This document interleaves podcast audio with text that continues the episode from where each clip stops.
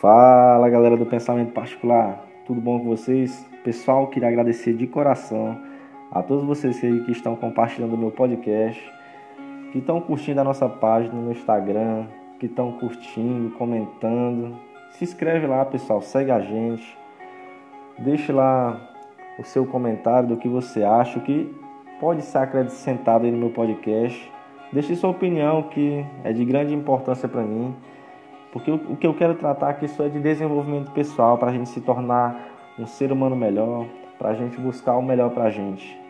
E eu queria agradecer de coração aí ao Vitor Emanuel, um grande amigo meu, que me apoiou a criar o podcast, me apoiou a gravar. Falou, Iago, tu tem muito conteúdo aí dentro, joga para fora, porque do que adianta você saber das coisas e, e não compartilhar. E foi a partir disso que eu resolvi gravar o podcast. E Tamo junto, galera. Vamos hoje falar sobre os três estágios do ser humano. E eu já quero começar logo com, com essa bomba aí, né? Porque eu chamo de bomba. Porque quando a gente fala de ser humano, né? A gente fala de um ser difícil, um ser complicado, um ser que sempre acredita que para ser a pessoa ideal, ele sempre vai ter que ser o melhor. Mas aí que a gente se ferra, velho. Porque a gente acaba criando uma imagem, a gente acha que a gente deve agir de uma maneira para ser admirado por outras pessoas. E aí que a gente se ferra mesmo, a gente se lasca. Porque aí a gente começa a criar uma semente dentro do nosso cérebro, dentro do nosso subconsciente lá, que é aquela semente de insegurança.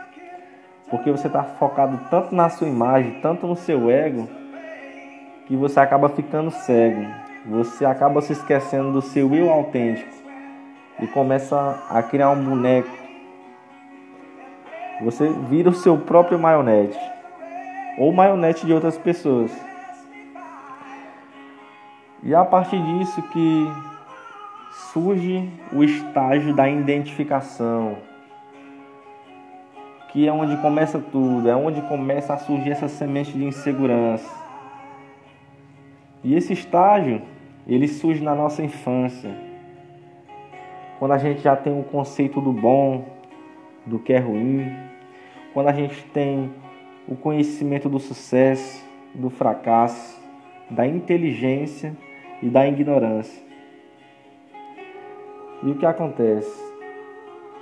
A gente liga tanto para o que os outros vão pensar, a gente liga tanto para as nossas vestimentas, que a gente acaba esquecendo do nosso eu autêntico e a gente cria esse boneco de opiniões. E o que é esse boneco de opiniões, Iago? É um boneco que passa a atender às nossas ligações, e para as reuniões, e para as festas. E eu já vou contar logo aqui essa parte de festa, né?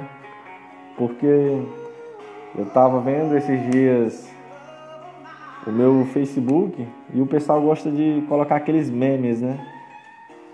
Aí nesse estado de identificação, eu percebi uma coisa.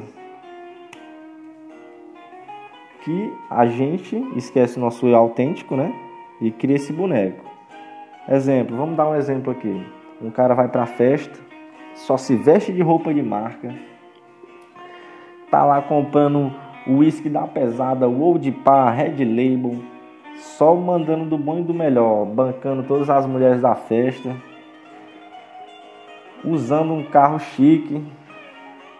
E o que acontece? A mina começa a se interessar naquele cara. Aí chega o um momento que a mina quer conhecer o cara. Aí o cara pega e fala assim: "Pois vamos lá pra casa". Aí quando chega na casa do cara, cama suja, louça mal lavada. Às vezes nem o móvel da casa o cara tem. A mina vai pegar um pouco d'água ali na geladeira. Quando vê, ele tem mal as garrafas d'água, velho. Aí pergunta o que, que o cara come. Vê o armário vazio. E às vezes esse boneco acaba se ferrando. É por isso que Não adianta você querer agradar outras pessoas e não agradar a si mesmo. A gente acaba sendo egoísta com a gente. Dentro desse fator de identificação, há três tópicos dentro dele que eu, que eu quero abordar. O primeiro dele é as nossas poses, que significa um estado de identificação. Eu sou o que possuo, as minhas contas, as minhas conquistas, os meus bens, o meu carro, a minha casa. O segundo deles é o nosso corpo, é o que é o que eu pareço, o meu estado físico, a aparência do meu rosto, a roupa que eu visto.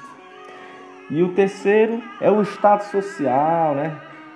São os meus títulos acadêmicos, o meu posto onde eu trabalho, se eu trabalho numa grande empresa. Tudo isso é o nosso estado de identificação. Resumindo, é isso. O estado de identificação. A partir desse estado de identificação começa a surgir outro estado, que é o estado de defesa. É o estágio em que a gente começa a descobrir, a definir a nossa imagem. É nele que a gente passa a defender tudo que é abstrato e o que é irreal. E aí que dá aquele boom na nossa cabeça, né? Porque a gente começa a criar uma imagem frágil, sensível, vulnerável e a gente começa a entrar num estado de proteção, de intensa proteção. E aí que começa aquela coisa na nossa cabeça. É a nossa imagem que torna o nosso propósito. É nela que investimos o nosso tempo e energia. E aí que complica tudo, porque você já esqueceu do seu eu autêntico, você criou o seu boneco que só recebe opiniões dos outros e você acaba sendo manipulado por outras pessoas e começa a descobrir que você não é você mesmo. Você é o que os outros dizem, é o que os outros definem, é o que os outros constroem de você. Isso começa a te tornar sensível. Porque quando você, exemplo, você começa a fazer uma palestra, você está ali no meio de amigos, aí você está ligando para o que os outros vão pensar de você. Porque você não veste uma roupa de marca e o cara vai pensar assim: Poxa, eu não tenho uma roupa de marca, o cara vai falar mal de mim e tal. Porra, o cara tem um assunto mais interessante do que o meu. Cara, liga-se ao foda-se. Esquece isso. Foca em você. Foca no teu melhor. Se tu não veste roupa de marca, pouco pouco se importa, cara, para isso. Não é roupa que vai que vai te dar uma vida saudável, que vai te dar o melhor. Você tem que se sentir bem consigo mesmo, não com o que os outros vão pensar. Às vezes a gente leva esse boneco até para uma procura de emprego, né? Ou quando a gente vai conhecer uma namorada. Esse boneco que a gente cria da gente é foda para se livrar dele. Porque eu sempre ouvi dizer, né, dos mais velhos, de outras pessoas, até de mulher mesmo, que fala assim: "Ah, mulher ela não se veste para ela mesma, ela se veste para outra mulher". E às vezes às vezes essas pessoas que falam isso, elas já têm esse boneco, elas vivem desse boneco. Elas esqueceram o seu eu autêntico. E aí que vem o que? O último estágio é o estágio da consequência. Eu gosto de chamar o estágio da sofrência, né? Pois a partir disso a gente começar a sofrer consequências do que não somos.